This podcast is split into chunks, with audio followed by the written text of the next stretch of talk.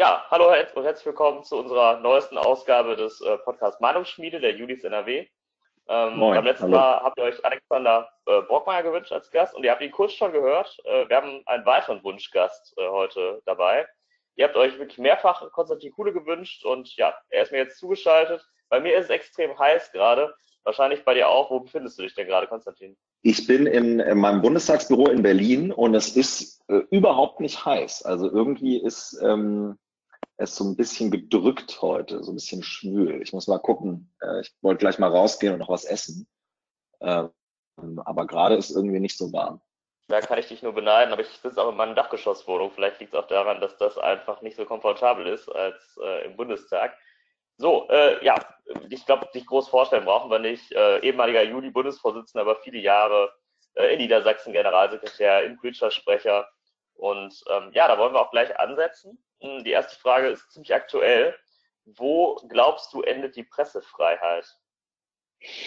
Also ich würde sagen, die Pressefreiheit ähm, geht sehr weit und endet erst da, wo ähm, Straftaten begangen werden, also wo zu Gewalt aufgerufen wird oder wo Menschen wirklich äh, beleidigt werden.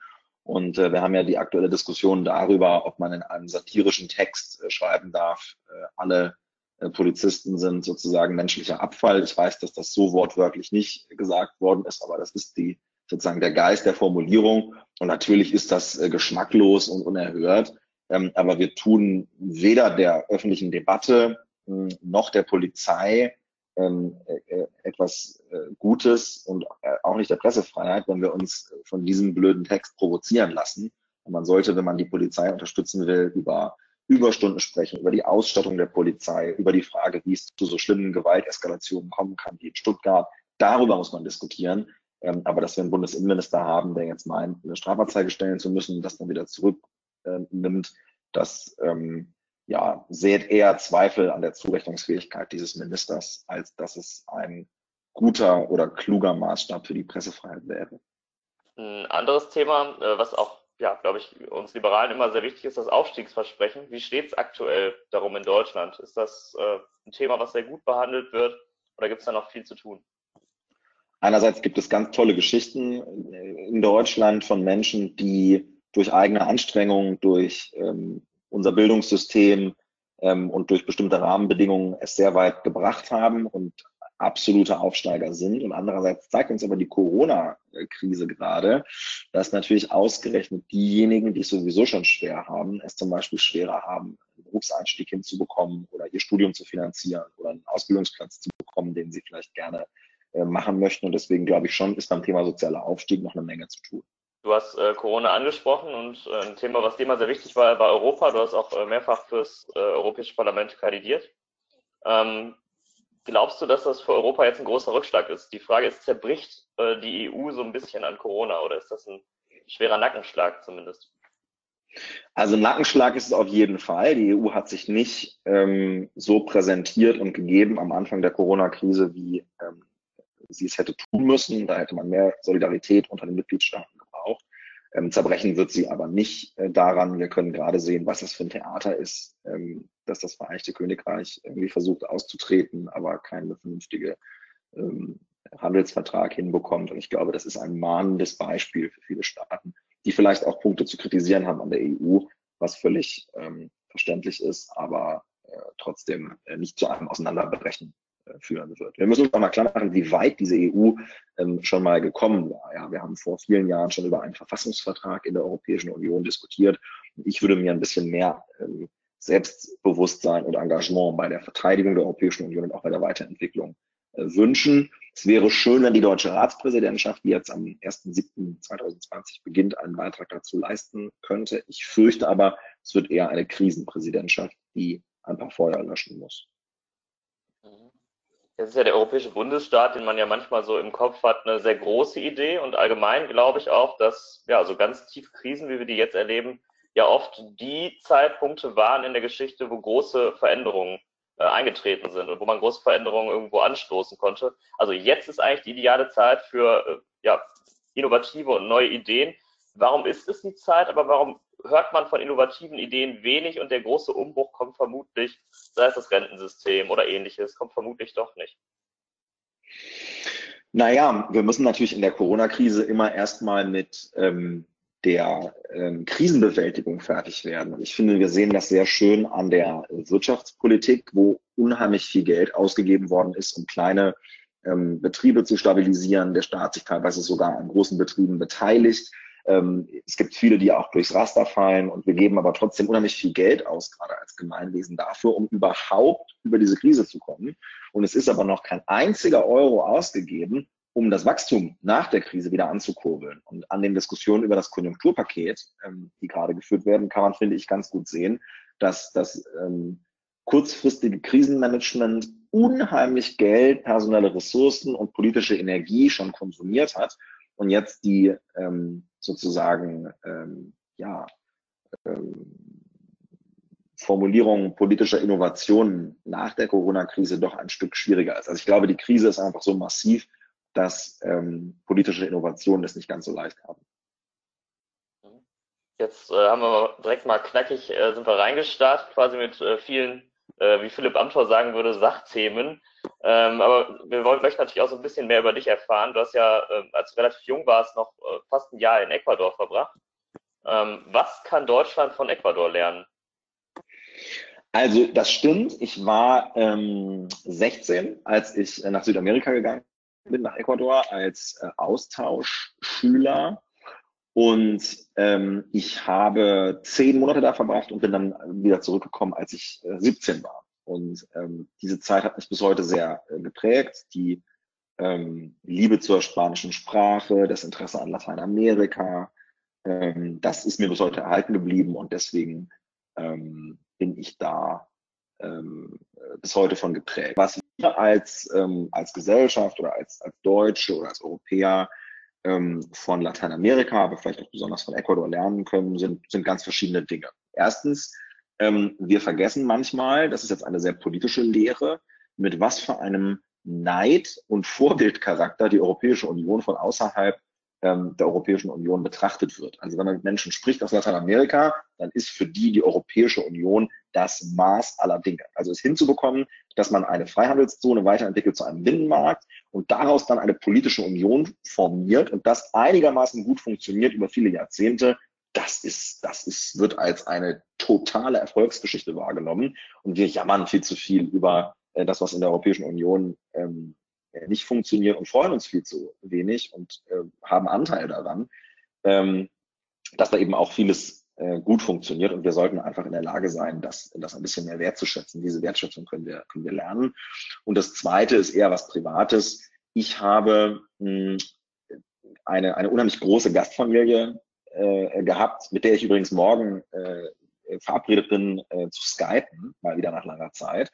Und ähm, der ähm, familiäre Zusammenhalt und die ähm, Art und Weise, wie man da so in, in, in, den engeren sozialen Beziehungen, die man so hat, miteinander umgeht, ähm, da ist deutlich mehr ähm, Leidenschaft, deutlich mehr Zugewandtheit.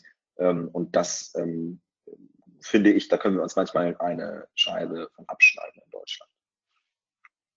Ja, auch nicht schlecht, dass man nach so langer Zeit, in Anführungszeichen, immer noch Kontakt hat. Das, äh, ich glaube auch, ja. die wahrscheinlich sehen, was aus dir geworden ist, so, oder? Das war ja damals sicherlich nicht absehbar.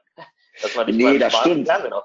nee, das stimmt. Das ist äh, auch so, dass wir echt lange jetzt keinen, also nicht, nicht äh, geskypt haben, aber ich habe jetzt irgendwie schon länger äh, vor, das mal wieder zu machen und ich freue mich auch sehr darauf, dass das, äh, dass das jetzt mal wieder stattfindet. Ähm, was, äh, was auch in deiner Familie verankert ist, ist ein sportliches Gehen. Dein Bruder ist ja Basketballer, Profi-Basketballer. Ähm, möchtest du manchmal tauschen? Hättest du nicht auch Lust, mal so ein äh, Profispiel zu bestreiten? Ist es nicht manchmal spannender, als im Innenausschuss zu sitzen? Ja, auf jeden Fall. Also ich würde schon alleine deswegen gerne äh, mit meinem Bruder tauschen, weil der natürlich viel fitter ist als ich. Also der ähm, ist, ist ja Profi-Basketballer und spielt in Erfurt und ist ähm, einfach wirklich sehr, ähm, ja, sehr fit und sehr sportlich. Und wenn man irgendwie äh, so eine Sitzungswoche hinter sich hat, dann ähm, ist man vieles aber nicht fit und sportlich, sondern einfach nur ziemlich, äh, ziemlich platt. Und ähm, ich äh, ja, muss schon sagen, dass ich das toll finde, wenn Leute einfach irgendwie ihrer Leidenschaft und ihrem, ihrem Traum so folgen und dann irgendwie Profisportler werden. Übrigens in einer Sportart, ähm, die anders als beispielsweise Fußball ähm, nicht so ist, dass man da irgendwie reich wird von in, äh, in, in Deutschland. Und das ist etwas, was ich bei meinem Bruder bewundere, was ich aber eigentlich bei allen bewundere, die irgendwie Leistungssport machen in, äh, in anderen Bereichen. Hm, ich glaube aber, ähm, dass so ein bestimmter Wettbewerbscharakter äh, durchaus Sport und Politik miteinander verbindet. Also ein paar Sachen sind da ähnlich. Ja, und auch du bist ja deiner Leidenschaft gefolgt, ne? zwar auf einem anderen Wege, aber äh, letztlich habt ihr ja beide euer Hobby zum Beruf gemacht, kann man ja durchaus so sagen. Ne? Also, ja, so ähm, kann man das sagen. Wie, wie sieht's aus? Äh, die Corona-Zeit ist ja für jeden irgendwo ein Einschnitt. Ist es bei dir mehr Stress oder weniger Stress? Kann man das sagen?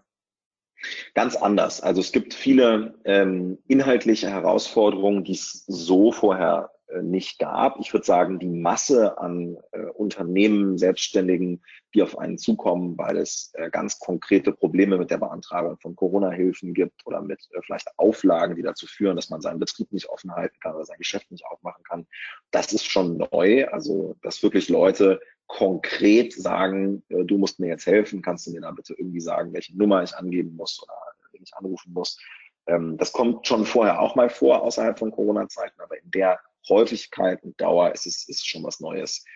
Was mir so ein bisschen fehlt, ähm, sind die Präsenztermine. Also Politik lebt ja in hohem Maße davon und vor allen Dingen auch die Leute, die sie betreiben, ähm, dass man Termine wahrnimmt. Und gerade in Deutschland ist Politik immer auch sehr dezentral und dass man irgendwie keine vernünftige äh, Sommertour machen kann. Das wurmt mich schon so sehr, dass ich jetzt einfach trotzdem eine mache ähm, und die Termine einfach draußen mache und äh, keine Veranstaltungen, sondern Spaziergänge, Rundgänge, Besichtigungen und äh, Zeit versuche so ein bisschen an Corona anzupassen. Aber ähm, mir fehlt äh, die Begegnung mit äh, unseren Mitgliedern, mit ähm, Bürgerinnen und Bürgern aus meinem Wahlkreis aus Niedersachsen. Das ähm, kommt ein bisschen kurz gerade. Also nicht weniger Stress, sondern einfach anders Stress, weil die Frage war ja, ja es ist, Stress.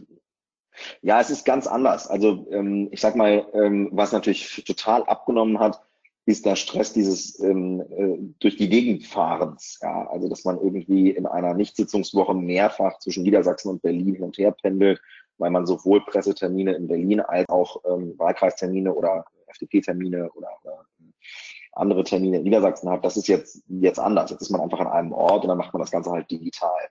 Ähm, und gleichzeitig kann es aber sehr schnell passieren, dass aufgrund der Corona-Entwicklung ähm, bestimmte ähm, ja, relevante Fragestellungen äh, äh, entstehen, auf die man dann schnell antworten muss. Und das, das ähm, kann dann schon sehr stressig sein. Und äh, wenn ein Tag sehr stressig war, hast du einen Tipp zum Entspannen? Wie entspannst du nach, einem, nach einer harten Sitzungswoche oder nach einem anstrengenden Tag? Ja, also ich bin sehr gerne ähm, ins Theater gegangen vor Corona, sowohl in, ähm, in Göttingen als auch in, in Berlin. Und ich hatte irgendwie wirklich mehr, weil ich immer mir gesagt habe, ich gehe viel zu selten ins Theater. Ich hatte mir das äh, Anfang des Jahres sehr konkret vorgenommen und hatte irgendwie so für drei, vier Vorstellungen schon diese Karten gekauft und mir das genau vorgenommen. Und das ist alles abgesagt worden. Es ist alles ins Wasser gefallen. Und es macht mich wahnsinnig und sehr traurig, dass ich auf diese ähm, Theatervorstellung verzichten muss. Also sehr schade. Ich werde das aber versuchen, alles nachzuholen. Ähm, kann man also nicht machen. Ja, man ist also angewiesen auf äh, ja, äh, Sport, wenn man, wenn man Bock hat. Ich versuche ein bisschen mehr Sport zu machen als, äh, als vor Corona. Ist aber irgendwie auch äh, eine, eine konstante Struggle, da genug zu machen. Mir hilft das aber. Also immer wenn ich Sport gemacht habe, geht's mir hinterher besser. Und ähm, genau, das, das ist immer sehr gut, um sich zu entspannen. Und ansonsten, ja, das, was man halt so macht, also ähm, Netflix ähm, ist, ist auf jeden Fall eine, eine Option, ähm, oder äh, Filme gucken oder sonst was. Das mache ich eigentlich ganz gerne. Auch so, seit es wieder geht, auch, auch Freunde treffen ähm, und äh, von allem so ein bisschen. Hat man vielleicht sogar mehr Zeit für, ne, für Freunde treffen, je nachdem, ähm, wie, wie man das so strukturiert bekommt. Ähm, reden wir mal über deinen Wahlkreis. Das ist ja ein äh, spannender Wahlkreis äh, mit Göttingen, auch vor allem von den Leuten, die äh, da kandidieren äh, in Göttingen. Das äh, sind ja nicht nur so unprominente Leute, sondern da kennt man ja den einen oder anderen, nämlich äh, namentlich Thomas Oppermann, und auch Jürgen Trittin. Ähm, was hast du denn von beiden gelernt? Wo würdest du denn sagen, da haben die Einfluss auf dich gehabt oder wo seid ihr überraschenderweise einer Meinung? Also mal was Positives herausstellen. Mhm. Also Göttingen ist ein, ein wunderschöner Wahlkreis, der ähm, ja besteht aus der Stadt äh, Göttingen, einer Universitätsstadt mit etwas mehr als 100.000 Einwohnern, ähm, die schon äh, für Südniedersachsen ähm, so das urbane Zentrum ist. Und dann haben wir noch äh, 13 Gemeinden um äh, die Stadt Göttingen herum, äh, die teilweise sehr ländlich sind, teilweise sind auch größere Städte dabei, aber teilweise eben auch sehr ländlich. Und das ist insgesamt eine schöne äh, äh Zusammenstellung. Und ich bin ähm, in der Nähe aufgewachsen, im Landkreis Nordheim. Da war ich auch mal Juli Kreisvorsitzender. Und äh, von der Stadt, wo ich aufgewachsen bin, nach Göttingen sind es 40 Kilometer. Und für mich war das immer, als ähm, ich so in der Schule war, in der Oberstufe war, war irgendwie Göttingen das Maß aller Dinge. Also wenn, wenn es irgendwie möglich war, am Wochenende in Göttingen feiern zu gehen oder in Göttingen Freunde zu treffen, dann war das natürlich ähm, das Ziel des Strebens. Ja, das war irgendwie äh, immer besonders, besonders schön. Und ähm, dass ich jetzt irgendwie die große, das große Glück habe, in dieser Stadt zu wohnen und diese Stadt und das, die umliegende Region auch im Bundestag zu vertreten, ähm, das ist irgendwie schön und ähm, ist ein Stück weit eine, eine, Rückkehr in die Region, in der ich aufgewachsen bin und das freut mich sehr. Ja, es, ähm, es ist so, dass dort, äh, wir sind vier Abgeordnete, davon eben ähm, zwei auch sehr bekannte, äh, die sowohl auf Landesebene als auch auf Bundesebene beide auch mal Minister waren. Jürgen Trittin sowohl im Land als auch äh, im Bund, äh, Thomas Umrane im im äh, Land und später dann Fraktionsvorsitzender im Bund, als Vizepräsident. Was habe ich von beiden gelernt? Also ich würde sagen, ich habe von ähm, Jürgen Trittin gelernt, dass man auch äh, nach der gefühlt hundertsten Wahlperiode seine Themen mit einer sehr großen Leidenschaft vertreten kann. Also wenn man so Veranstaltungen mit Jürgen Trittin macht, dann wirkt es manchmal, als sei er so ein bisschen abwesend. Ähm, und dann gibt's aber irgendein Thema, wo er irgendwie total viel brennt. Und dann haut der da auch ein zehnminütiges äh, Statement raus, was mit einer unheimlichen Leidenschaft vorgetragen ist. Ähm, und wenn man sich da nicht gut vorbereitet, dann, ähm, ja, ich habe zum Beispiel bei Fridays for Future mit ihm diskutiert, ja, die finden den natürlich total toll und äh, der kann die dann einsacken. Ja, und wenn man da irgendwie sich nicht vorbereitet, dann, dann, dann hat man da natürlich das Nachsehen. Also man muss sich bei so jemandem, der irgendwie so lange Politik macht, sehr gut vorbereiten. Man muss darauf gefasst sein, ähm, dass so jemand dann auch sehr leidenschaftlich werden kann und äh, dass man diese Leidenschaft, auch wenn man schon sehr lange Politik macht, sich erhalten sollte. Das habe ich von ihm gelernt. Von Thomas Oppermann würde ich sagen, habe ich gelernt, dass äh, Netzwerke im Wahlkreis sehr, sehr wichtig sind. Die SPD spielt in Südniedersachsen und in der, in der Region Göttingen eine, würde ich sagen, ähm, im Vergleich zu anderen Regionen immer noch sehr wichtige Rolle, so dass sehr viele Positionen einfach im im, im Wahlkreis, ich glaube in NRW gibt es auch solche Regionen, mit Mitgliedern der SPD äh, äh, besetzt sind. Und wenn man das hat, wenn man so ein Netzwerk hat mit ganz vielen Bürgermeistern und Beamten in der Kreisverwaltung, in der Stadtverwaltung, dann kann man einfach sehr viel besser praktische Probleme von Bürgerinnen und Bürgern lösen, die sich an einen wenden.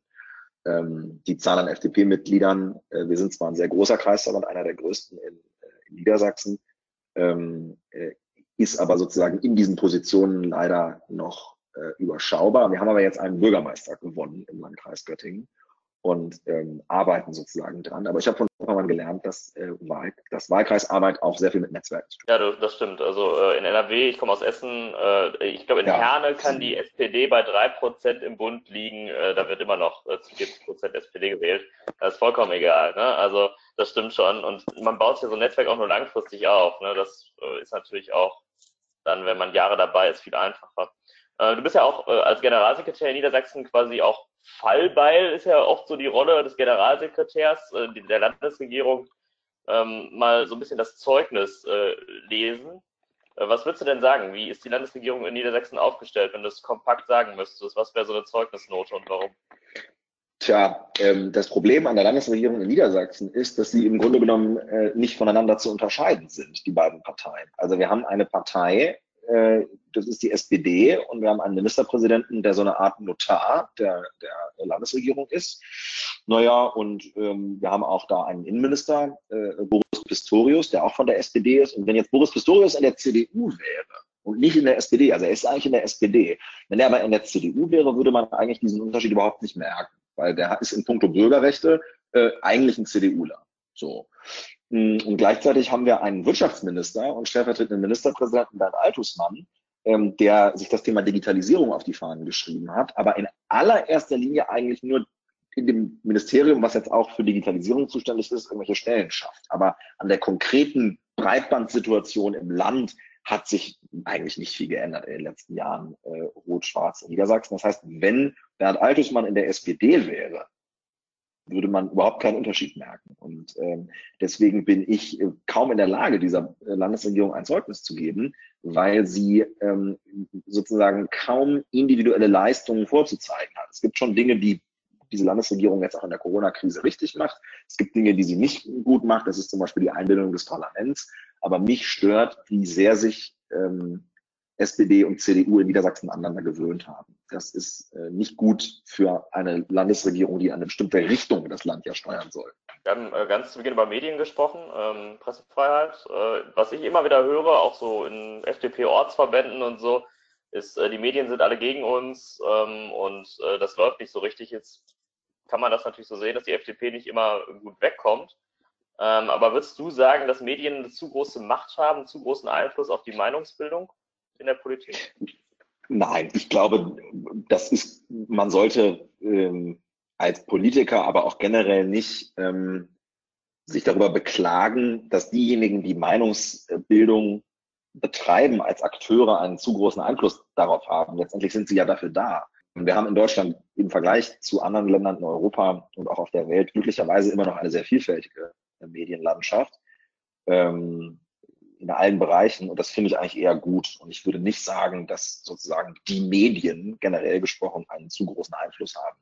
Ähm, ich bin immer sehr traurig und schockiert, wenn ich sehe, dass in der FDP Leute hm, glauben, dass mit Journalistenbashing irgendetwas besser würde. Ähm, Journalisten sind auch Menschen und Menschen haben eine politische Meinung. Das ist legitim und viele haben auch eine politische Meinung, die nicht dazu führt, dass sie am Ende FDP wählen. Man sollte aber nicht den Fehler machen und glauben, dass man mit ähm, einer Wagenburg-Mentalität, wo man Leuten nur noch mit Misstrauen und mit Anti-Gefühlen begegnet, irgendetwas besser macht. Journalisten wollen am Ende interessante Gesprächspartner mit ehrenwerten Motiven und klugen Ideen. Und wenn sie diese Ideen nicht teilen, dann werden sie vielleicht auch aufschreiben, ja, der Coole hat keine Ahnung und hat irgendwelche Sachen gesagt, die gar keinen Sinn machen. Aber es wird auch Leute geben, die sagen, ja, ich bin vielleicht nicht seiner Meinung, aber er hat sich schon irgendwie was überlegt. Und genauso gilt das für alle FDP, Kreis, Orts, Landesverbände und den Bundesverband. Also wir sollten nicht in so eine weinerliche Anti-Pressehaltung äh, verfallen. Das gefällt mir überhaupt nicht.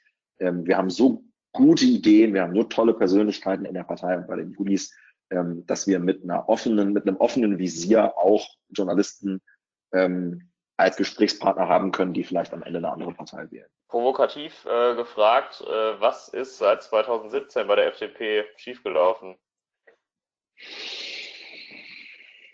Tja, ich hatte ja befürchtet, dass auch solche äh, Fragen kommen, über die ich ein bisschen länger nachdenken muss, aber es soll ja auch nicht ähm, alles nur ähm, so sein, dass man es schnell beantworten kann. Ich glaube, wir haben zu wenig angeknüpft an die erfolgreichen Strategien, die uns 2017 in den Bundestag äh, zurückgeführt haben. Wir hatten einen super Leitbildprozess, wir hatten einen super Wahlkampf 2017, der ja nicht zuletzt auch in NRW vorbereitet worden ist, denn wir in NRW mit, äh, ja, glaube ich, 13 Prozent gehabt in NRW im Mai 2017. Wenn das nicht gewesen wäre, dann wären wir nicht mit 10 Prozent ähm, im, im September 2017 in den Bundestag eingezogen und ich wäre wahrscheinlich gar nicht im Bundestag gelandet, wenn, wenn es nicht so ein gutes Ergebnis gegeben hätte in Schleswig-Holstein und in NRW.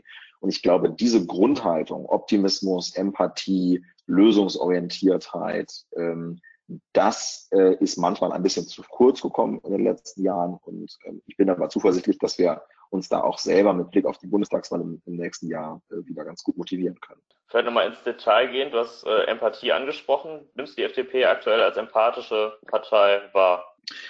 Kommt drauf an, kommt so ein bisschen aufs Thema an. Also ähm, ich nehme die FDP zum Beispiel als ähm, empathische Partei wahr, wenn es um die ähm, Sorgen und Nöte der vielen Selbstständigen geht, die momentan ähm, echt äh, zu kämpfen haben und die einfach ihre Betriebe wieder aufmachen wollen. Und ich finde es bemerkenswert, wie der FDP vorgeworfen wird, ihr sei irgendwie Wirtschaft wichtiger als, ähm, als Gesundheit.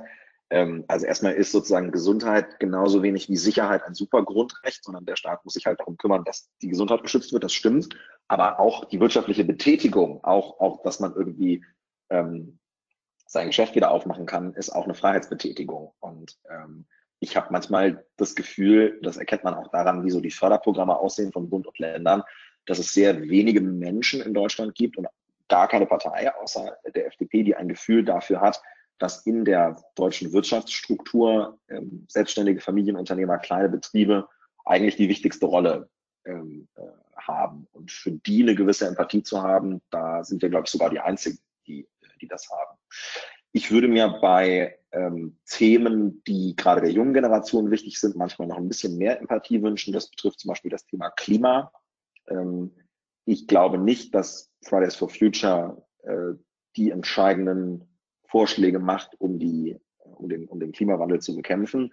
Aber ich finde es erstmal gut, wenn äh, junge Menschen sich für Politik interessieren. Und wir haben so oft als Julis ähm, in unterschiedlichsten Konstellationen die Erfahrung, dass ähm, jungen Menschen vorgeworfen wird, sie würden sich nicht für Politik interessieren, dass ich mir manchmal mehr Wertschätzung wünschen würde für Menschen, die sich für ähm, ähm, und sei es Klimapolitik äh, interessieren. Und es, es gibt übrigens, wenn es, das ist ganz interessant, wenn es sozusagen große Themen gibt, die viele junge Menschen bewegen. Das gilt jetzt für das Thema der Klimapolitik, aber das gilt und galt übrigens auch für das Thema der Digitalpolitik im Zusammenhang mit ähm, beispielsweise dem Thema Netzsperre, wo dann die Piratenpartei entstanden ist und so weiter. Auch immer Leute, die sich für die FDP entscheiden. Es werden sich jetzt nicht die meisten Fridays for Future Leute für die FDP entscheiden. Ja, ich bin ja nicht naiv, nicht naiv. Aber es wird Leute geben, die über das Thema Umweltpolitik politisiert werden und die vielleicht feststellen, boah, am Ende sagt ja Lukas Köhler viel klügere Dinge als Luisa Neubauer und die dann bei der FDP landen. Ich halte das für möglich, genauso wie heute Leute bei der FDP sind, die früher mal bei der Piratenpartei waren. Und wenn man einfach die Arme verschränkt und sagt, wir wollen mit denen nichts zu tun haben, dann äh, sacken wir die am Ende nicht ein. Und wir müssen die aber einsacken, ähm, weil wir brauchen die auch bei uns. Da schließt die nächste Frage wieder perfekt an. Äh, warum hat man, als die Klimaproteste losgingen, warum hat die FDP sich nicht einfach äh, vorne mit an die Klimaproteste drangehangen äh, und hat, ne, sie hat ja eher eine, äh, eine Haltung eingenommen, die darauf basierte, vor allem erstmal die, die Schulpflicht sicherzustellen, was ja ein legitimer mhm. äh, Grund ist. Aber ärgerst du dich im Nachgang darüber, dass die FDP nicht einfach äh, vorne mitgestritten hat und sofort inhaltlich Punkte ganz nach vorne gestellt hat, anstatt die Proteste als solche zu, ähm, zu argumentieren? Also ich ähm, muss sagen, dass zum Beispiel Lukas Köhler von Anfang an als unser klimapolitischer Sprecher, der ja auch Juli Landesvorsitzender war, ähm, sich mit, mit Fridays for Future unterhalten hat. Und ähm, es ist manchmal ein bisschen ähm, schade gewesen, wie einfach es die FDP äh, Kritikern gemacht hat, ähm, diese Bewegung nicht, nicht für voll zu nehmen. Ja.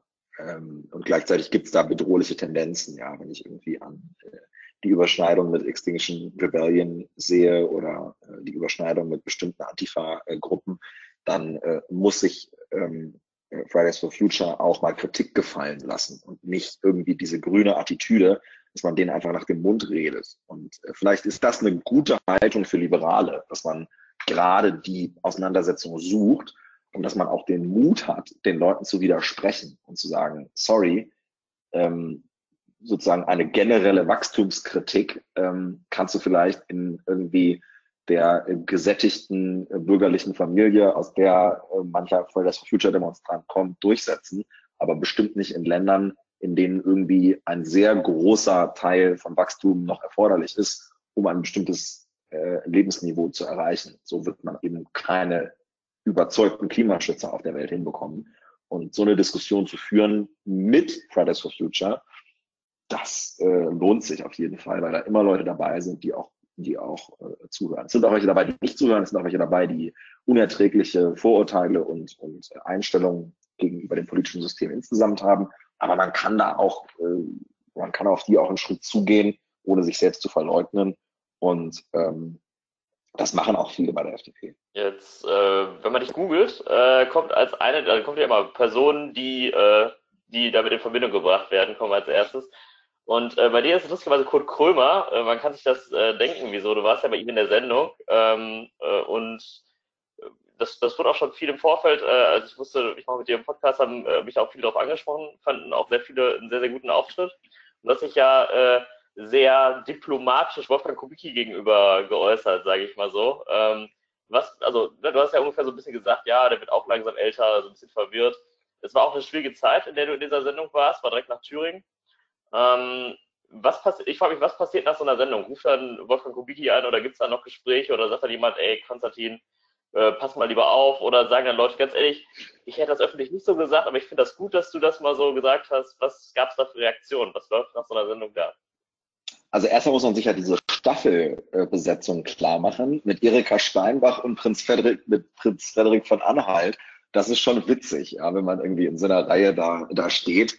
Und äh, da, da ja, äh, kann man, glaube ich, eine Menge, ähm, muss man sich auf eine Menge gefasst machen, wenn man äh, in so eine Sendung geht. Und äh, ich finde bei den Krömer auch irgendwie witzig und, und habe es natürlich als eine große Ehre empfunden, dahin zu gehen. Ähm, ja, das war kurz nach ähm, Thüringen, dass ich da in der Sendung war. Deswegen war das natürlich alles vermintes Gelände. Und ähm, Wolfgang Kubicki hat ja im Zusammenhang mit Thüringen ähm, am Anfang äh, sehr positiv reagiert, ist dafür sehr kritisiert worden und äh, ist jemand, der äh, sehr stark austeilen kann gegen andere und deswegen aber auch ähm, gut damit leben kann, äh, einzustecken. Und ich habe das als äh, immer als eine große Stärke von ihm empfunden und äh, habe in dem Zusammenhang auch viel von ihm gelernt. Äh, und deswegen würde ich nicht sagen, ähm, ja, also da hat es jetzt keine negativen äh, Gespräche gegeben hinterher oder so, sondern äh, er nimmt das sportlich. Ähm, jetzt muss ich mal kurz auf meine Fragenliste wieder gucken. Ah ja, wir, du hast ja vorhin auch über Netflix gesprochen. Äh, Nochmal ein radikaler Themenwechsel. Äh, welche Serie würdest du empfehlen? Wenn du so ein paar Serien empfehlen kannst, was wären deine Tipps? Ja, sehr gut. Also ich habe gerade auf Empfehlung von Güde Jensen gestern eine neue Serie begonnen. Ich habe aber erst eine Folge davon äh, geguckt und ähm, ja, bin mal gespannt, wie sich das so weiterentwickelt. Die Serie heißt äh, Secret City, ist eine australische äh, Serie und es geht ähm, um die Schnittstelle von äh, Geopolitik und äh, dem politischen System und Medien und äh, Aufstieg Chinas und so. Also sehr spannend. Ähm, Secret City, erste Folge habe ich jetzt geguckt, mal sehen, wie es weitergeht. Dann warte ich wirklich, ich gucke jeden Tag, wann die sechste Staffel äh, endlich online kommt, weil das ist wirklich die Serie, die ich so mit am, am, am besten finde. Ähm, äh, The Americans. Ähm, vielleicht kennt ihr, kennt ihr sie. The Americans ist auch eine Serie, bei der es sehr um, um Spionagethemen geht und um um den Kalten Krieg und so. Also ziemlich, ähm, ja, ziemlich, äh, ziemlich gut. Ähm, ja, ich könnte noch viele weitere nennen. Ich habe dann auch angefangen neulich mit so einer Doku-Serie, da geht's um äh, John Demjanjuk, den ähm, einen, einen ehemaligen KZ-Wärter aus Sobibor, der in einem aufsehenerregenden Prozess in Deutschland ähm, ja äh, auch verurteilt worden ist. Das Urteil ist nicht rechtskräftig äh, geworden, weil er dann gestorben ist äh, im hohen Alter. Ähm, ich wusste aber gar nicht, dass der in den 80er Jahren in Israel schon mal angeklagt war. Es gibt eine, eine super Doku-Serie über diesen Fall. Der Name ist mir jetzt, ist mir jetzt gerade entfallen, den ich aber auch angefangen. Und äh, ja, vielleicht als viertes nenne ich noch äh, Chef's Table, eine, eine Serie, wo es um Kochen und Essen geht, wo ich auch alles durchgeguckt habe und darauf warte, dass, ähm, dass es weitergeht. Aber ich würde sagen, momentan ähm, ist sozusagen mein, mein Haupttipp ist The Americans. Guckt es euch komplett an und äh, vielleicht können wir dann zusammen die sechste Staffel gucken. Äh, eine beliebte Frage in dem Format ist auch immer, äh, ob man persönliche Vorbilder hat. Da würdest du vielleicht jetzt Wolfgang Kubicki auch nicht nennen, aber wer würdest du sagen, hat dich besonders beeinflusst? Muss auch gar kein Politiker sein. Also wer, von wem hast du ja viel mitgenommen? Wer war, wer war ein Vorbild für dich? Das ist eine Frage, die immer sehr schwer ist, weil ja immer mit der Auswahl des Vorbildes dann ähm, man Gefahr läuft, dass da irgendwie eine inhaltliche äh, Sache reininterpretiert wird oder weil man auch anderen Leuten vielleicht irgendwie Unrecht ähm, äh, tut oder so. Ähm, deswegen, genau, kann ich vielleicht einfach versuchen, verschiedene Personen zu nennen, wo ich sagen würde, ähm, da habe ich jetzt in den, ich bin jetzt seit zweieinhalb Jahren im Bundestag und habe echt spannende Leute irgendwie kennengelernt hier. Und ich würde einfach mal so ein paar nennen, wo ich sagen würde, krass, das sind echt Leute, von denen ich eine Menge äh, gelernt habe. Und ich fange mal an mit jemandem, ähm, wo man vielleicht nicht denken würde, dass ich den nennen würde, aber ich, ich tue es trotzdem und das ist Thomas de Maizière. Mhm. Thomas de Maizière war ja Bundesinnenminister und hat so Sachen gesagt wie, ja, manche äh, Aspekte der Beantwortung dieser Frage könnten die Bevölkerung verunsichern. Und deswegen sage ich jetzt nichts dazu. Ist jetzt auch jemand, der beim Thema Bürgerrechte echt überhaupt nicht auf der FDP-Linie ist. Aber Thomas de Maizière ähm, hat ein unheimlich äh, preußisches Pflichtbewusstsein und eine ganz leidenschaftliches, ein ganz leidenschaftliches Verhältnis zu der Rolle von Institutionen, also bestimmten Ministerien, äh, auch der Rolle als Parlamentarier. Und ähm, der ist einfach wirklich an der Sache interessiert und kommt auf einen zu und diskutiert mit einem inhaltlich über Fragen der Innenpolitik, ähm, äh, wo ich einfach sagen muss, also so jemand ähm, in dem Alter mit der Erfahrung, der so viele Ministerien äh, geleitet hat, der müsste mich jetzt nicht nach meiner inhaltlichen Meinung fragen, tut es aber und steht als Gesprächspartner irgendwie immer zur Verfügung. Und deswegen finde ich irgendwie Thomas de Maizière, ähm, weiß nicht, ob es jetzt persönliches Vorbild von mir ist, aber ich finde es schon vorbildhaft, wie er ähm, agiert, ja, bei aller Kritik, die man an der Persönlichkeit auch haben kann.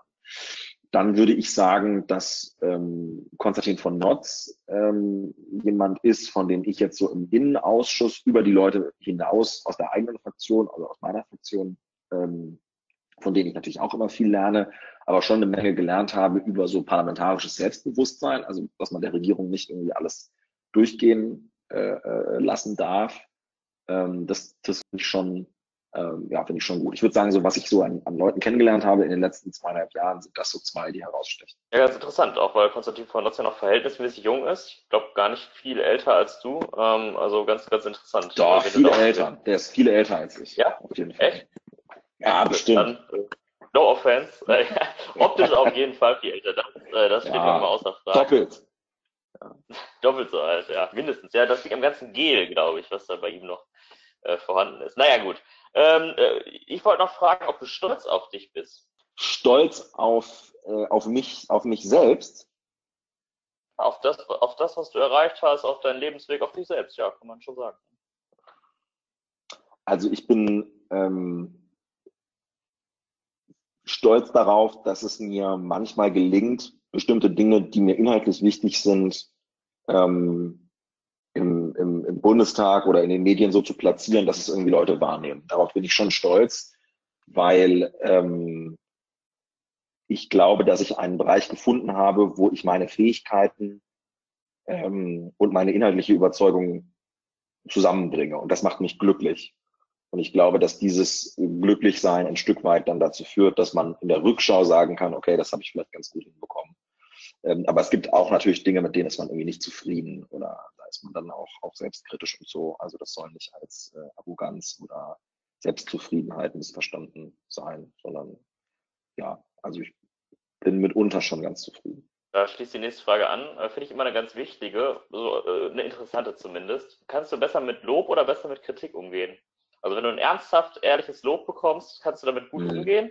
Oder kannst du besser damit umgehen, wenn du sagst, ach, der Konstantin, der labert wieder hier mit seinem Politikgedöns, das gefällt mir alles nicht. Ähm, womit kannst du besser umgehen? Also das kommt total drauf an, ähm, woran dieses Lob oder woran diese Kritik anknüpft. Ähm, also ich würde sagen, ich kann, ähm, ich freue mich natürlich über Lob, aber wenn jemand sagt, irgendwie, keine Ahnung, dieser Artikel oder dieser Antrag oder diese Rede, das hat mir gut gefallen, dann, dann freue ich mich darüber. Mm, und umgekehrt kann ich mich, also ich kann mich, ich ärgere mich sehr über ähm, Kritik, die darauf beruht, dass man sich mit meinen Positionen oder mit meinen inhaltlichen Vorschlägen nicht hinreichend beschäftigt hat, dann, dann ärgere ich mich äh, darüber.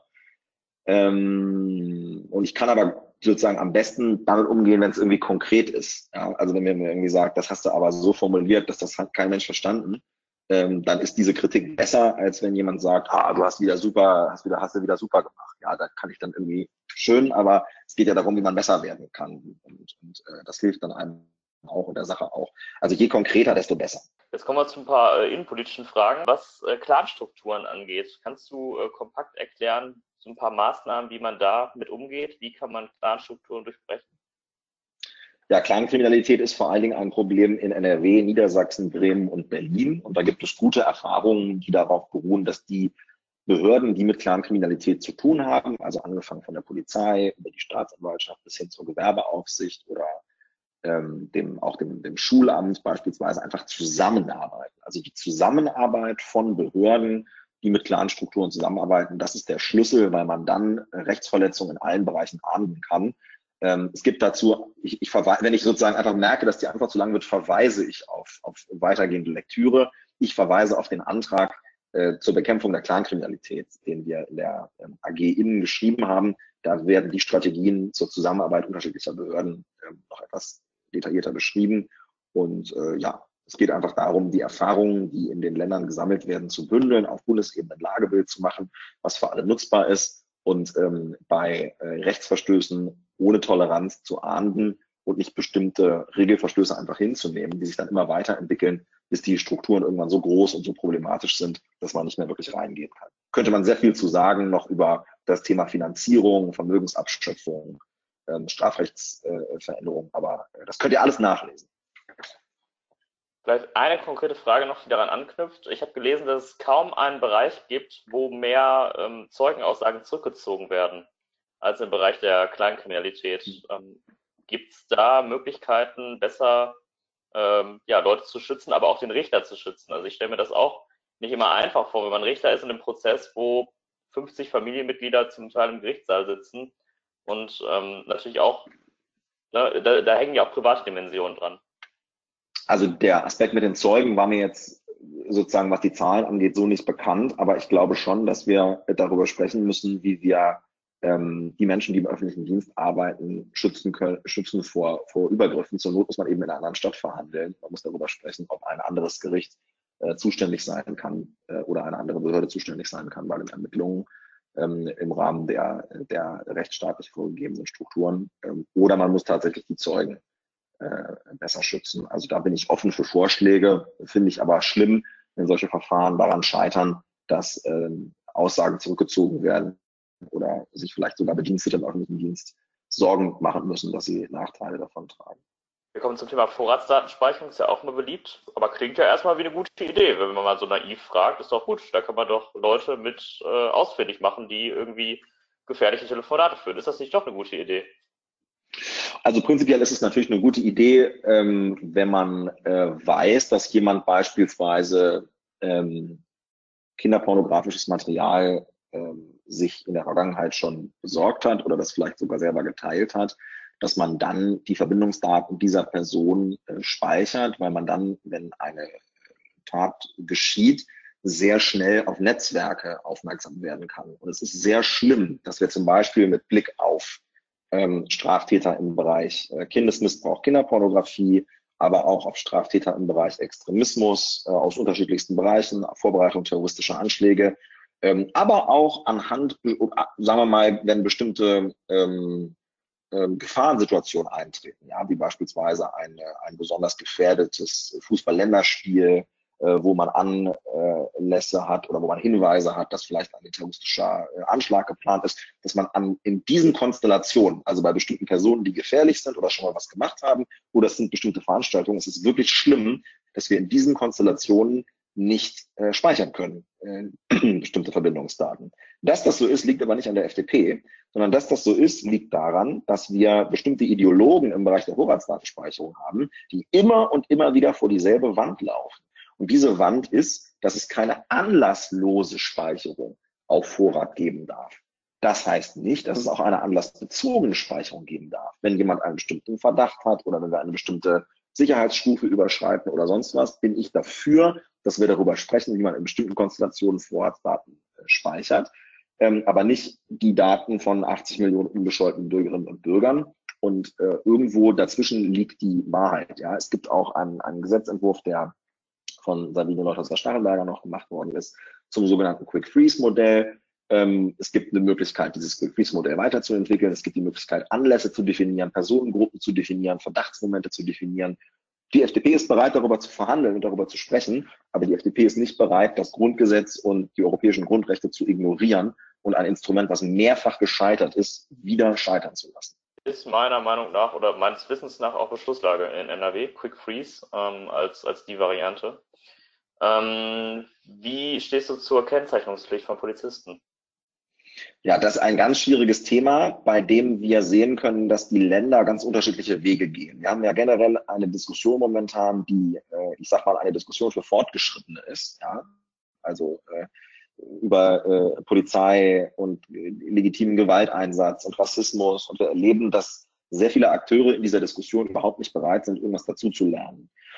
Tatsächlich ist es so, dass wir in unterschiedlichen Bundesländern ganz unterschiedliche Modelle haben. Wir haben beispielsweise in äh, NRW einen Polizeibeauftragten, der aber äh, zuständig ist für die interne Ermittlung bei der Polizei und nicht für Bürgerinnen und Bürger. Wir haben bei der Bundespolizei Vertrauensstellen, die nicht unabhängig sind. Ja, also es gibt ganz unterschiedliche Modelle. Es gibt eine Beschwerdestelle in Niedersachsen, es gibt 16 unterschiedliche Modelle. Und genau so gibt es auch unterschiedliche Möglichkeiten, sich diesem Konzept der äh, Kennzeichnungspflicht zu ähm, nähern. Ich persönlich würde sagen, wenn das Ganze anonym ist, mit rotierenden Nummern, die irgendwie gespeichert werden irgendwo, man kann dann rausfinden, wer das im Einzelfall war, dann hätte ich nichts dagegen. Es muss aber sich einfügen in das Gesamtkonzept auf Landesebene, was es gibt zum Schutz der Daten der Polizei, äh, zum, zum, ähm, zur Ermittlung von Fehlverhalten bei der Polizei. Und äh, da gibt es ganz unterschiedliche Modelle und ganz unterschiedliche äh, Herangehensweisen, je nach Bundesland. Also da gibt es wahrscheinlich keine pauschale Antwort. Aber also ich persönlich finde, wenn es gut gemacht ist, dann finde ich es schon richtig. Das ist ganz interessant. Äh, kann man auch gerne mal in den Podcast davor mit Alexander Bockmeier reinhören. Der hatte da äh, eine andere Ansicht. Der war äh, relativ klar dagegen. Aber es ist, glaube ich, ganz äh, spannend, dass man da sich auch verschiedene Positionen anhören kann. Äh, vielleicht ein kurzes Szenario. Äh, stellen wir uns vor, dass Corona in ja, vielleicht Zentralafrika äh, nochmal enorm ausbricht und dass eine große Flüchtlingswelle entsteht.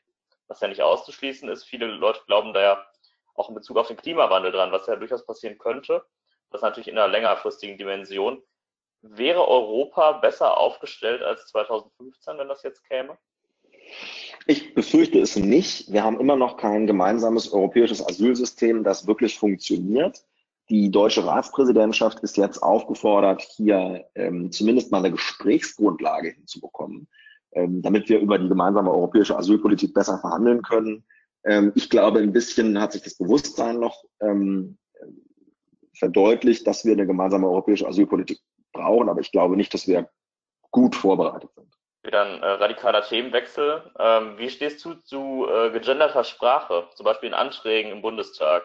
Gute Idee oder eher nicht? Ja, spannendes Thema, ähm, das aber gleichzeitig für meine Begriffe nicht der entscheidende Punkt ist bei der Gleich, also weder bei der Gleichberechtigung ähm, von Mann und Frau noch bei der äh, Sichtbarkeit und Awareness mit Blick auf Menschen, die weder männlich noch weiblich sind. Beides sind legitime Anliegen. Ja, wir haben irgendwie, glaube ich, immer noch äh, nicht das Maß an tatsächlicher Durchsetzung von, von äh, Gleichberechtigung von Mann und Frau erreicht. Auf dem Papier sind die eben gleichberechtigt, aber wenn ich mir angucke, wieso der Frauenanteil in mancher FDP-Fraktion ist, dann würde ich mir schon wünschen, äh, dass da irgendwie mehr Frauen sind. So, ähm, und dann haben wir irgendwie ähm, das Thema äh, Transgender, wir haben Intersexuelle und so weiter. Und die haben äh, ein legitimes Interesse daran, dass ihre Belange auch von der Politik berücksichtigt werden. Und ich finde es wichtig, dass die Politik das tut. Und Strich glaube ich aber, dass die Sprache weder das einzige Tool noch das entscheidende Tool dafür ist, sondern es gibt bestimmte andere Dinge, die man tun kann. Ja, man kann irgendwie an, an Sichtbarkeit arbeiten, man kann rechtliche Benachteiligungen, äh, soweit sie noch bestehen im Bereich äh, Transgender zum Beispiel, äh, abbauen. Man kann an der Bildung arbeiten, man kann daran arbeiten, dass in der Lehrerausbildung mehr verbessert wird. Also wenn wir da ein bisschen gemeinsam überlegen, fallen uns wahrscheinlich 20 Maßnahmen ein, die man machen kann, sowohl mit Blick auf das Thema Frauen, Männer, als auch auf das andere Thema. Also da gibt es echt eine Menge, die man tun kann. So, manche Menschen sagen, die Sprache ist der entscheidende Hebel. Ich glaube, es ist nicht der entscheidende Hebel. Weil ich aber glaube, dass es nicht der entscheidende Hebel ist, ist mein Puls, wenn jemand gendert, relativ entspannt. Ja? Also wenn Leute das gerne machen wollen, dann sollen sie das bitte tun. Ich finde es aber, ich finde es aber wirklich interessant, dass Leute, die ähm, anderen vorwerfen, Gendern hätte was von Sprachpolizei, völlig ausrasten, wenn jemand gendert und dem dann vorschreiben wollen, nicht zu gendern. Also die Leute sollen das bitte einfach so machen, wie sie das gerne möchten. Und im Bundestag gibt es keinen Mechanismus. Also wenn ein, wenn die Grünen da, ähm, ich weiß nicht, wo die gerade sind, ob beim Unterstrich oder beim Sternchen, ich will mich da auch gar nicht drüber lustig machen, ja, das ist, das ist deren Sache.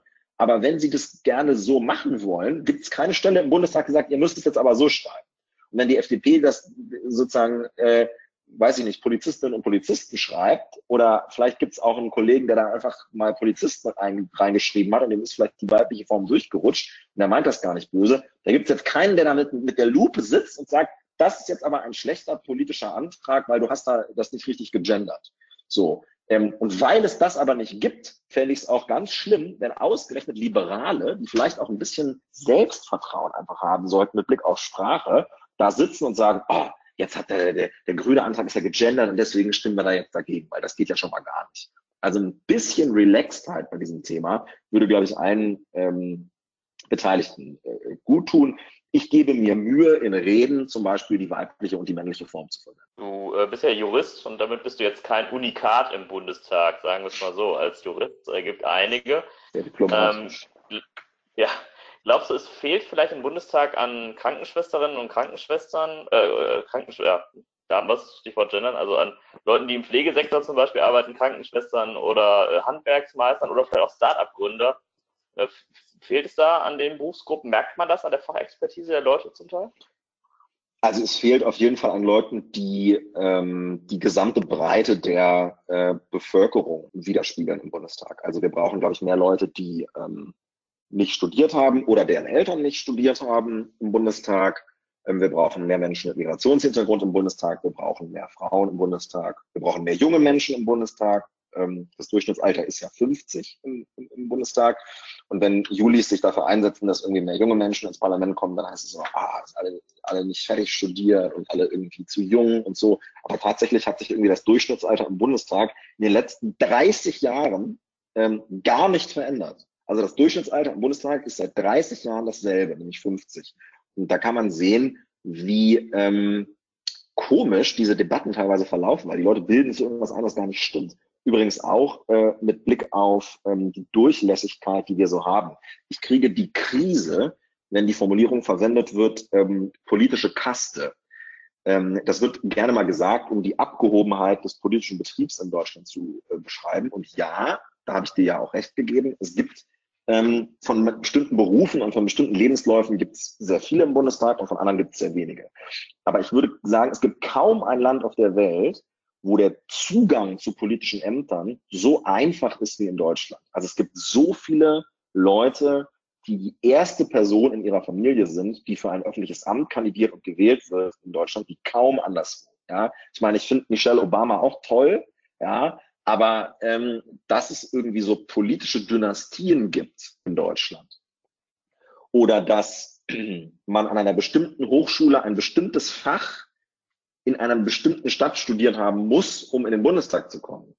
Das ist in Deutschland nicht so. Und das ist in anderen Ländern so. Und deswegen sollten wir auch ein bisschen unser politisches System ähm, nicht schlechter machen, als es ist. Wir haben ein ziemlich gutes ähm, politisches System. Und wir haben im Vergleich zu ganz vielen anderen Demokratien auf der Welt ein sehr vielfältiges Parlament. Ja, eine interessante Antwort auf jeden Fall. Ähm, wo wir uns, glaube ich, einig sind, ist das Wahlrecht ab 16. Äh, da sind wir, glaube ich, auf jeden Fall beide für.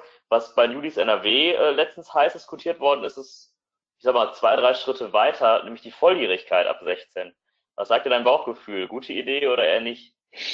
Mein Bauchgefühl würde mir sagen, Tja, also ehrlicherweise würde mein Bauchgefühl eher sagen, nein, bei, bei der Volljährigkeit ab, äh, ab 18. Was für mich kein Argument ist, ist, dass es irgendwie ans Wahlrecht gekoppelt werden muss. Das, das sehe ich, ähm, sehe ich nicht so. Ähm, vielleicht irgendwie, ich würde, mich würde mal interessieren, mh, hm, wann der überwiegende Teil eines Jahrgangs mit der Schule fertig ist.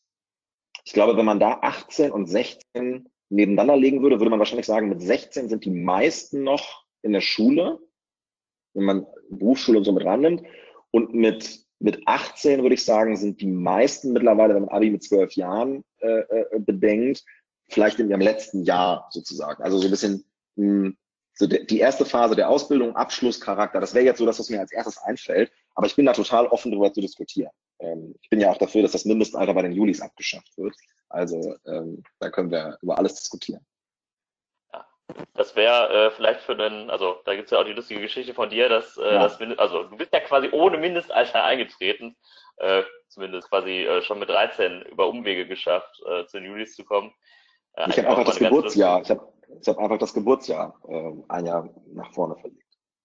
Und als ich dann Kreisvorsitzender war, was ich natürlich dann, wie das im Juli-Kreisverband so ist, auch gleich wurde, weil es war ein kleiner Kreisverband und mein Kreisvorsitzender war seit zehn Jahren im Amt und hat gesagt, endlich ein anderer Mensch. Ja, der muss sofort Kreisvorsitzender werden. Habe ich dann in der Geschäftsstelle angerufen und gesagt, hier ist irgendwie mein Geburtsjahr falsch in der Datei, in der in dieser Liste, der Mitgliederliste. Könnt ihr das mal ändern? Und dann wurde das gemacht und äh, dann ja, stimmte es wieder. ja, auf jeden Fall eine gute Geschichte. Ähm, was mich manchmal, ja, zumindest von außen betrachtet, wundert, ist, wie strikt so ein Fraktionszwang bei manchen Fragen ist. Ich finde, es gibt schon Fragen, wo der nicht aufgehoben wird, wo es, finde ich, schöner wäre zu sehen, da gibt es einfach zehn Abgeordnete in einer 80-Mann-Fraktion, die eine andere Meinung haben und die anders abstimmen. Mich, also ich persönlich, ich empfinde das als störend. Ich finde, wenn du äh, einzeln jemanden in Göttingen wählst und sagst, der Konstantin soll mich vertreten, klar auch die FDP, aber vor allem der Konstantin, dann sollte man den Fraktionszwang höher, äh, häufiger aufheben. Ist meine Position. Wie siehst du das? Ja, also das ist auch sowas. Genau ähm, wie die Frage nach unterschiedlichen Berufsbildern in, in der Politik ist die Frage des Fraktionszwangs echt so ein Kasus Knacktus für viele Beobachter des politischen Systems. Und die denken echt so, das sind alles scharfe Lemminge, die laufen eigentlich nur ihrem Fraktionsvorsitzenden hinterher und am Ende ist es eigentlich egal. Ähm, die, äh, an, meine Antwort darauf sozusagen ist gar nicht so sehr der, der äh, Gedanke der Stabilität. Wir haben ja eine sehr ausgeprägte Fraktionsdisziplin in Deutschland, weil unsere Verfassung und unsere politische Kultur ein hohes Stabilitätsbedürfnis hat. Also es gibt halt eine Regierung und die wird getragen von zwei, drei Fraktionen und dazugehörigen Parteien. Und die stimmen immer mit Ja, wenn diese Regierung etwas vorschlägt und immer mit Nein, ähm, wenn die Opposition was vorschlägt. Und deswegen kommt auch nie etwas durch, was die Opposition vorschlägt und immer alles durch, was die Regierung äh, äh, vorschlägt. Das ist erstmal ja, wenn man jetzt Kommunalpolitik macht, ja, oder wenn man aus einem anderen Land kommt oder so, ist das ja erstmal überhaupt nicht selbstverständlich. Also es gibt sehr viele Parlamente auf der Welt und sehr viele Kommunalparlamente in Deutschland, wo das gar nicht so ist, sondern da wird einfach so abgestimmt, wie es gerade passt, ja, inhaltlich. Und das ist nicht mehr oder weniger demokratisch, als das, was wir auf Bundes- und Landesebene so machen. Es ist halt Ausfluss unserer Tradition. Wir sind da sehr stabilitätsorientiert als Deutsche und wir haben dieses System der regierungstragenden Fraktionen. Ähm, aber die Stabilität ist gar nicht so sehr meine Antwort darauf, sondern meine Antwort darauf ist die Arbeitsteilung, die wir im Parlament haben. Ähm, was in der, in der Öffentlichkeit gar nicht so sehr eine Rolle spielt, aber im, im, im Bundestag unheimlich wichtig ist, sind die Berichterstatter. Du hast in jeder Fraktion ja mehrere Leute in einem Ausschuss. Das ist schon etwas, was im Bundestag ein bisschen anders ist als in den Landtagen. Im Niedersächsischen Landtag beispielsweise haben wir in jedem Ausschuss einen Abgeordneten. Der macht da alle Themen. Wir sind aber im Innenausschuss fünf Abgeordnete von der FDP und wir haben alle Themen im Innenausschuss nochmal auf diese fünf aufgeteilt. Und man ist einfach Berichterstatter für ein bestimmtes Thema. In jeder Fraktion, das steht auch in der Tagesordnung, wer das ist. Und diese Person beschäftigt sich inhaltlich sehr genau damit. Und natürlich haben die Bürgerinnen und Bürger ein, ein Interesse und eine Erwartung, dass alle Politikerinnen und Politiker im Bundestag das alles genau lesen, über was sie da abstimmen. Die Wahrheit ist, das ist zeitlich leider nicht möglich. Es geht nicht. Es ist völlig ausgeschlossen, das, das hinzubekommen. Auch nicht mit den besten Mitarbeitern der Welt und dem größten Team. Und deswegen entscheiden sehr oft die Berichterstatter darüber, wie ähm, die Fraktion abstimmt. Und der Rest folgt, weil sie sich darauf verlassen, dass die politische Grundhaltung einander entspricht. Und natürlich gibt es ähm, bestimmte Themen, die von politischer Relevanz sind, wo dann äh, alle sich ein bisschen damit einarbeiten. So, und dann gibt es die, die besonders an die persönliche Einstellung gehen, wie Organspende oder Auslandsansätze der Bundeswehr, wo es überall auch Abweichungen immer, immer gibt oder vielleicht sogar gar keine Funktionslinie. Es gibt aber immer auch dann so Sachen, wo es halt ähm, ja, wo es dann, dann auch mal Abweichungen gibt. Und ich, ich werbe einfach ähm, um Verständnis für diesen Charakter der Arbeitsteilung und kann jeden nur ermuntern, wenn man einen inhaltlichen Grund hat, warum man, also meistens sind doch die Leute, die sagen, ach, der scheiß Fraktionszwang muss weg, die haben doch einen inhaltlichen Grund. Die wünschen sich doch, dass der eine Abgeordnete irgendwie dagegen stimmt oder anders stimmt. Sprecht die Leute an auf dieses konkrete Thema, versucht sie zu sensibilisieren und versucht vor allen Dingen rauszufinden, wer Berichterstatter ist. Weil darüber kann man wirklich einen Unterschied machen. Und ähm, ich glaube auch, also ich wünsche mir auch mitunter äh, mehr, mehr Freiheiten als Abgeordneter, aber man hat auch die Möglichkeit, über Protokollerklärungen oder eine Rede oder eine Pressearbeit bestimmte Nuancen deutlich zu machen.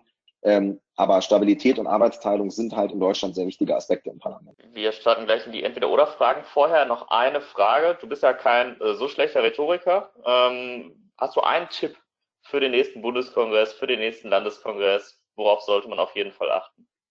Also ich habe sehr viele Tipps ähm, äh, in, in, in diesem äh, Bereich. Ähm, ich würde also mit Blick auf diese Buko und Narco reden, ähm, die sind ja relativ kurz. Man redet da ja so zwei, drei Minuten, vier Minuten. Wenn man länger redet, wird man auch in der Regel nicht gewinnen, solche Abstimmungen, dann äh, ich, ich bitte versucht nicht beim Buko oder beim Lako irgendwas zu imitieren.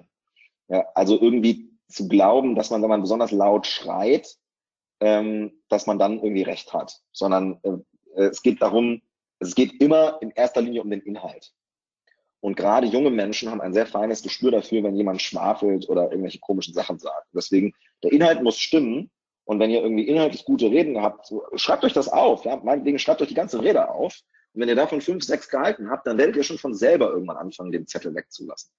Ähm, aber es geht immer erstmal um die Inhalte und dann äh, um die Form. Und die Form passt sich einem guten Inhalt an. Und an generell würde ich einfach sagen, ähm, lesen und äh, Inhalte konsumieren äh, hilft dabei, äh, dass dann auch Inhalte rauskommen aus einem. Das ist ein gutes äh, Stichwort für die Entweder-Oder-Fragen. Inhalte rauskommen aus einem. Das geht nämlich jetzt ganz schnell. Äh, ich ja, habe zehn Entweder-Oder-Fragen vorbereitet. Du kannst natürlich gerne, wenn du möchtest, zu den einzelnen Sachen noch kurz was sagen. Äh, das ist kein Problem. Die erste Frage ist Fraktionssitzung oder Juli E-Bufo?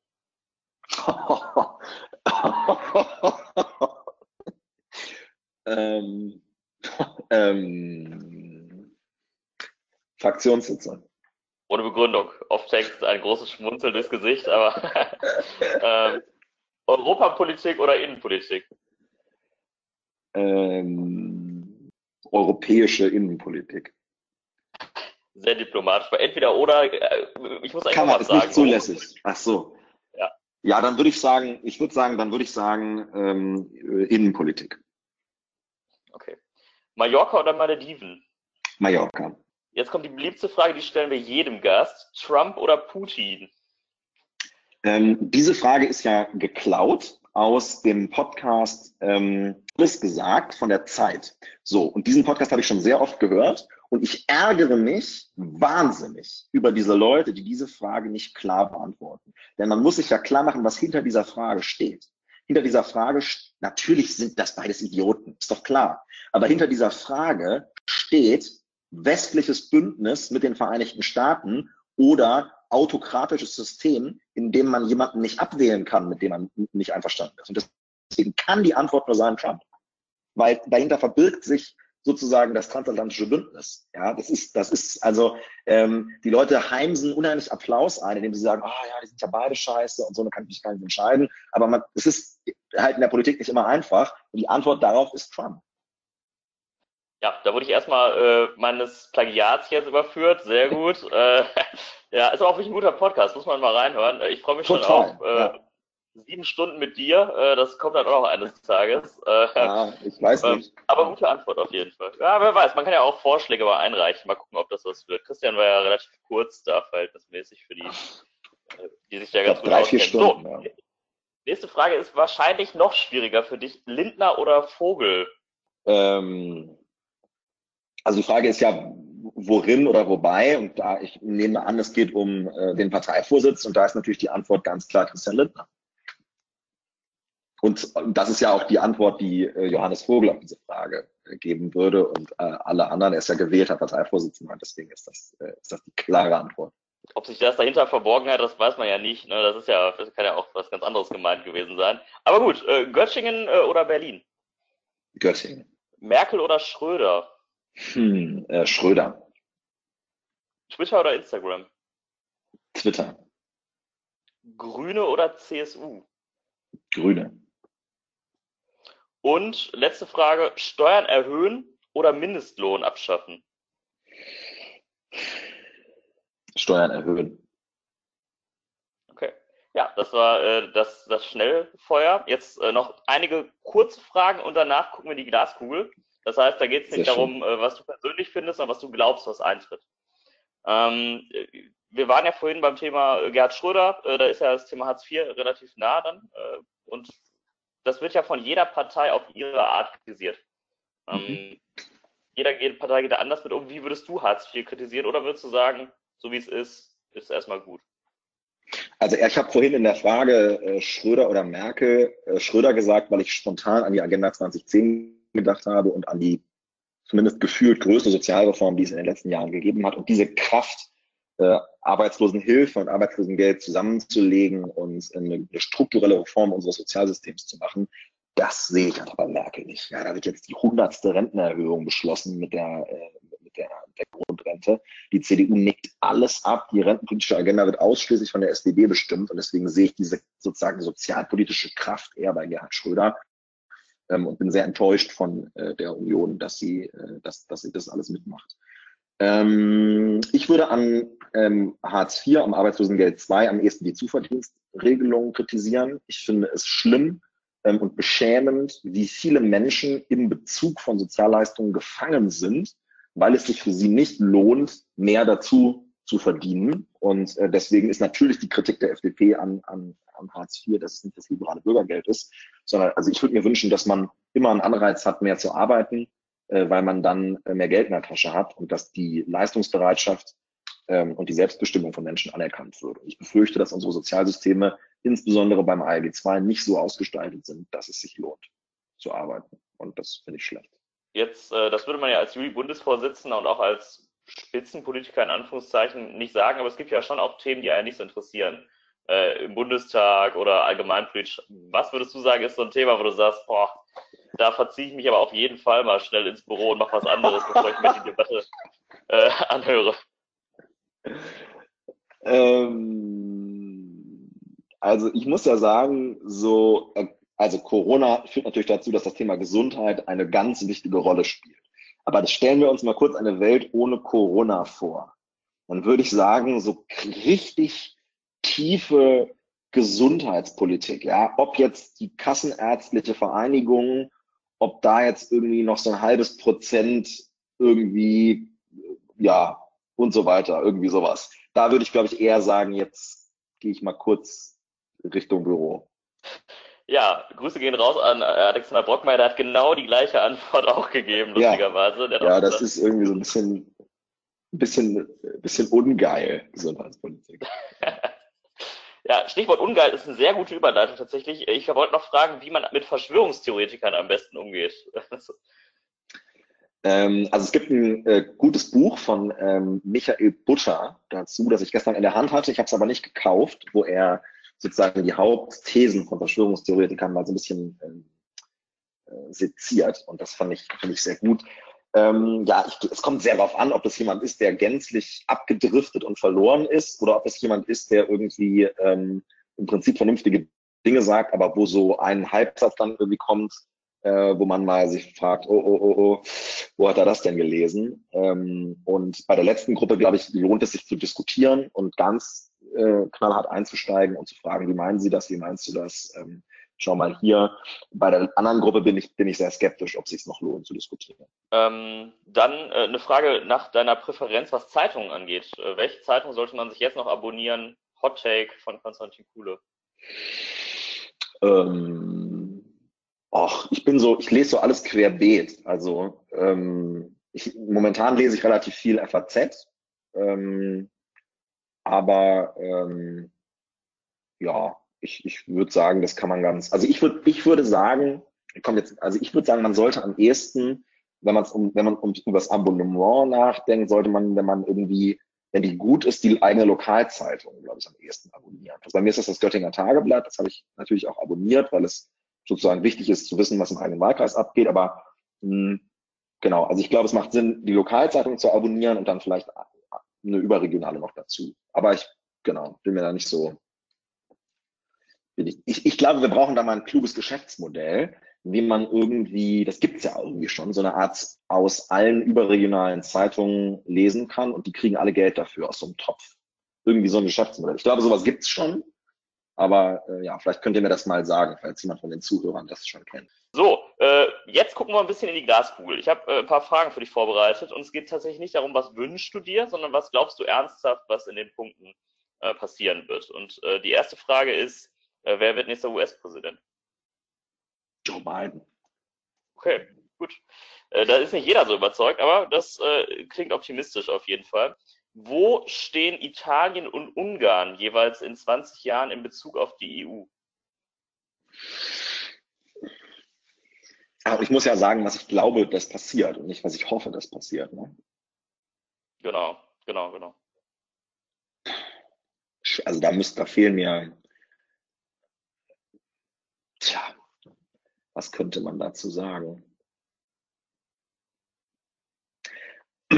Also, wie alt ist Viktor Orban eigentlich? Mitte 60, oder? Kann das sein? Ich weiß es nicht genau. Mitte 60, dann ist er, sind, ich weiß nicht, wie alt er ist. Soll ich mal, ich google, ich google das mal. Ja, Google. Jetzt, jetzt das schneiden wir natürlich am Ende, aber wir gucken jetzt live Konstantin beim Googlen zu. Könnte auch eine neue Rubrik werden. Wenn ihr euch das als Podcast wünscht, wir gucken 57. Leute 57, dann ist er ja, dann ist er in 20 Jahren 77. Ähm, dann sozusagen, wenn man so richtig autokratisch drauf ist, ist man mit 77 Jahren noch im Amt. Ähm, so, aber keine Ahnung. Ähm, ich hatte jetzt versucht herauszufinden, ob er vielleicht so alt ist, dass er in 20 Jahren nicht mehr lebt. Ich glaube, dass das entscheidend, eine, also das klingt hart, aber das ist mit Blick auf bestimmte ähm, Staats- und Regierungschefs eine ganz entscheidende Frage, weil ich mir zum Beispiel äh, fast sicher bin, dass äh, Recep Tayyip Erdogan in 20 Jahren nicht mehr lebt. Ähm, und das ist sozusagen für so, ähm, für Figuren, die unter Veränderung der Verfassungsordnung versuchen, an der Macht zu bleiben, ist das eine ganz entscheidende Frage, ob die sozusagen am Leben bleiben oder nicht. Und bei Viktor Orban kann ich das nicht sagen. Also ähm, ich bin da, also sozusagen, ich sag mal so, ich glaube, dass es in Ungarn eine sehr aktive Bürgergesellschaft gibt und ich glaube, dass die in 20 Jahren eine deutlich lautere Rolle noch spielen wird. Und wir müssen insgesamt ähm, dafür Sorge tragen, dass der Resonanzboden für diese Bürgergesellschaft durch europäischen Austausch, durch eine Unterstützung von, von Medien ähm, und durch ähm, Sichtbarkeit für diese Personen, dass dieser Resonanzboden erhalten bleibt. Mehr kann ich dazu nicht sagen, weil ich mich zu schlecht in Ungarn auskenne. Tja, Italien ähm, lädt natürlich dazu ein, ähm, über die über das Parteiensystem nachzudenken. Ein Parteiensystem, was hoffnungslos fragmentiert ist und anhand von ähm, Persönlichkeiten, äh, aber auch anhand sozusagen, wir haben eine, eine, ein, ein generelles ähm, äh, ja, Ableben, kann man schon fast sagen, traditioneller Parteien gesehen in, äh, in Italien. Und ich kann kaum sagen, wie das Parteiensystem in, äh, in Italien in 20, in 20 ähm, Jahren aussieht. Ich hoffe, dass wir ähm, in, innerhalb der nächsten 20 Jahre in Italien nochmal eine Figur haben, die wie Matteo Renzi am Anfang, nicht in, in jeder Hinsicht, aber am Anfang bestimmte Strukturreformen im Bereich der Wirtschafts- und Sozialpolitik hinbekommt. Wenn es das gibt, dann wird es Italien in 20 Jahren wunderbar gehen. Und wenn es das nicht gibt, dann habe ich große Zweifel, ob der Wohlstand, den Italien heute hat, in 20 Jahren noch so besteht befürchte, dass bei der nächsten Frage möglicherweise die Glaskugel vielleicht ein bisschen verschwommen ist oder so. Ich will das nicht ausschließen, aber ich möchte das trotzdem fragen. Wer ist in zehn Jahren nächster FDP-Vorsitzender oder wer ist in zehn Jahren FDP-Vorsitzender? Christian Lindner. Okay, ja. Ähm, nee, da sind wir ja gerade, wir sind ja in zehn ja. Jahren gerade, glaube ich, in zehn Jahren sind wir gerade irgendwie, dann regieren wir ja irgendwie seit zwei Wahlperioden und biegen sozusagen in die, in die Wiederwahl ein und ja, ja. ja, das klingt optimistisch. Ähm, wer wird nächster Außenminister der Bundesrepublik jetzt nach der nächsten Bundestagswahl? ich sage jetzt mal was Witziges. Ähm, ich, äh, ja, Norbert Röttgen natürlich, ist doch klar. Das wird ihn freuen. Der hört ja den Podcast vermutlich auch. Das wird ihn freuen, wenn er das hört. Da, ja, ja. Also, nein, ich, äh, doch, der rechnet damit. Der rechnet damit. Das ist der nächste. Meinst du nicht, er, er rechnet damit, dass er Kanzler wird? Na. Stimmt, der rechnet eigentlich damit, dass er Kanzler wird. Ich weiß es nicht. Ich finde nur, also es ist, es, ich finde, es zwingt sich jetzt nicht so die, äh, ähm, die, die Person auf. Ähm, aber ähm, also ich habe die Frage ja im Scherz mit Norbert Röttgen beantwortet. Und äh, äh, im, im sozusagen im wahren Leben ist es natürlich Alexander Graf Lambsdorff. Ist doch klar. Ja, das ist ja klar. Ne? Auf jeden Fall. Da, da hat jemand die Rubrik äh, natürlich verstanden, dass man das sagen soll, was auf jeden Fall passiert und nicht, was man sich wünscht. Sehr gut. Äh, letzte Frage, äh, die bezieht sich immer auf einen selbst. Ähm, wirst du eines Tages äh, hauptberuflich nochmal als Jurist arbeiten? Fernab der Politik? Ja. ja. Auf jeden das Fall. Das ist eine sehr klare Antwort. Ja, das ist eine sehr klare Antwort. Dann kann man vielleicht so eine Horst Seehofer-artige Politikkarriere ähm, oder das, was du für Viktor Orban befürchtet hast, ohne da jetzt irgendeinen Vergleich ziehen zu wollen, das weißt du ja, ja. Äh, kann man da auf jeden Fall ausschließen. Super, Konstantin, ich bedanke mich total für das Gespräch. Ich glaube, wir haben äh, auch nochmal viel über einige Themen gelernt, einiges über dich nochmal gelernt. Ähm, und äh, ja, bedanke mich auf jeden Fall für das Gespräch. Äh, ihr schreibt uns gerne, äh, wen ihr als nächstes haben wollt. Wir haben über Umweltpolitik gesprochen, Lukas Köhler oder sonst wen. Schreibt uns das gerne und ähm, dann freue ich mich schon auf die nächste Ausgabe und macht's gut. Ciao. Dankeschön.